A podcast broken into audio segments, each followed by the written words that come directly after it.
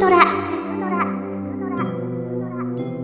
ラジオドラマで聞く名作文学。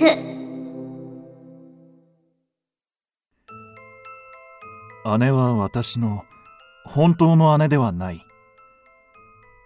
姉の母親は私の父の姪なのだ。親の因果か姉は生まれつき口が聞けない。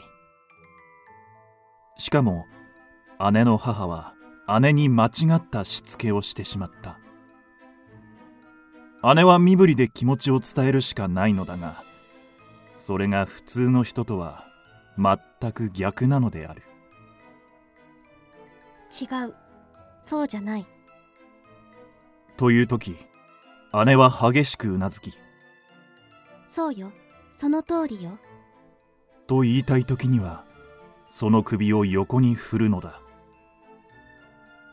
もちろん私は何度もこの間違った癖を強制しようと試みたのだが物心つく前に染みついたこの習性を正すことは容易ではなくそうよ。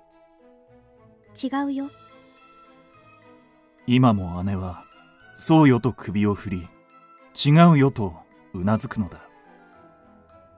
かような抱きすべき祝宴に幼かった私は私の両親と姉の母親を大層恨んだものだがすでに三人ともこの世の人ではない。私たち兄弟は二人の間でだけ通じる独特の身振り手振りで会話する。行ってくる。姉は街角で花を売ることで私を養ってくれている。いい子だからうちでおとなしくしているのよだから私はこの年になるまでめったに外に出たことがない。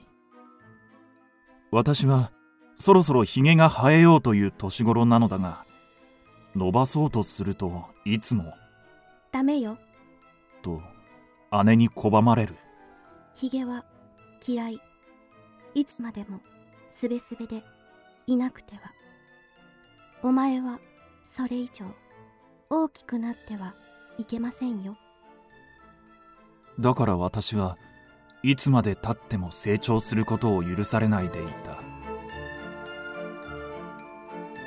渡辺恩作。かわいそうな姉。姉さん表に出てもいい？ダメよ。姉はいつもの例の癖で激しくうなずきながらそう手振りで伝えた。外に出てはいけない。表は汚れている。そうなの？そうよ。表は怖いの。とても。行きたいな。絶対にダメ。私が花を売りに行っている間も決して外に出てはいけないよ私に許されている外の世界への接点は望遠鏡で窓から景色を覗くだけ。ああ。外はあんなに楽しそうなのにな。ん？あの女昨日もあそこに立っていたな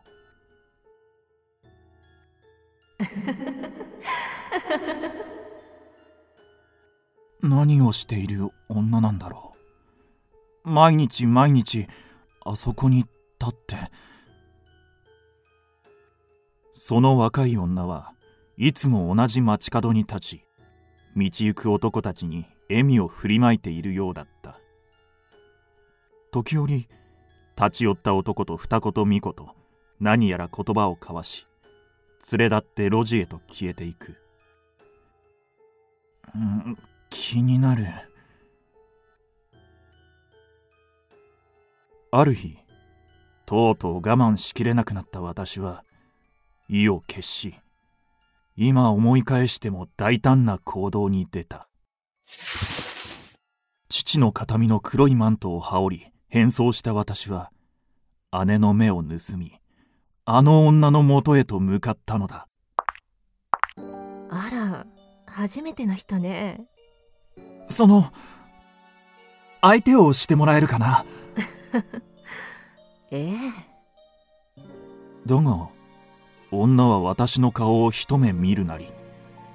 なんだ偽物か。あっちへお行き。偽物？でしょうよ。でしょちゃんとした本物の男はひげを生やしているもの女は霊障を浴びせ暗がりへと消えた数日後お前はいけない子だ。え？また、私に断りもなく、髭を伸ばそうとしている。生やしてはいけない？姉さんいけない。お前は永遠に子供でいなくてはいけない。花を売りに行ってくる。外に出てはいけないよ。だがその夜ついに姉の抑圧に耐えきれなくなった私はそうだこいつも持っていこう戸棚の奥を探った私の懐には一振りの担当が忍ばせてあった姉が花を売っているという町はこの辺りのはずだ。花屋。あそこか。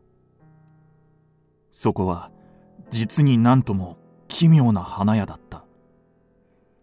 何しろ店頭に花がない。ただ殺風景な扉があるだけ。そして扉の上には店名と一枚のお品書き。室崎メーカーダリア50銭。シクラメン50銭。菊。時価。なんだこの店は。ごめん。ふと見ると一人の紳士が扉に近づいてきたそうだ。菊を所望に来た。紳士は扉の狭い窓からそう告げたすると男は吸い込まれるようにその扉へと消えた私は夢中でその扉に駆け寄ると菊菊をそうだ。菊をもらいたい。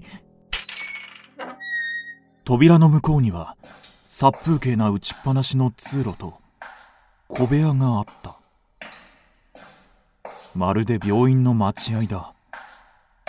そして小部屋の前には先ほどの紳士と手を取り合った一人の女の姿。姉さん？花を売るってこういうことだったのか？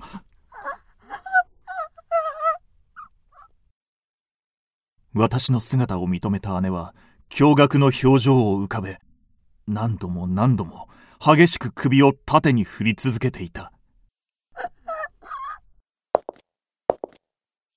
なんだね、君は。私が先客だよ。順番は守りたまえ。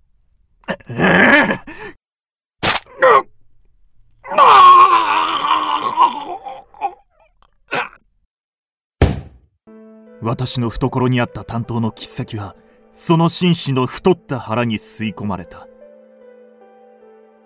私は振り向きもせず足早にその花屋を立ち去ると舞一文字に家へと駆け戻った。あれから姉は家に帰ってこない。それはそうだろう。警察にお前がやったのかと聞かれても姉は黙って首を縦に振り続けるしかないのだから。その日から私はひげを伸ばし始めた。これでようやく本物の大人になれるのだ。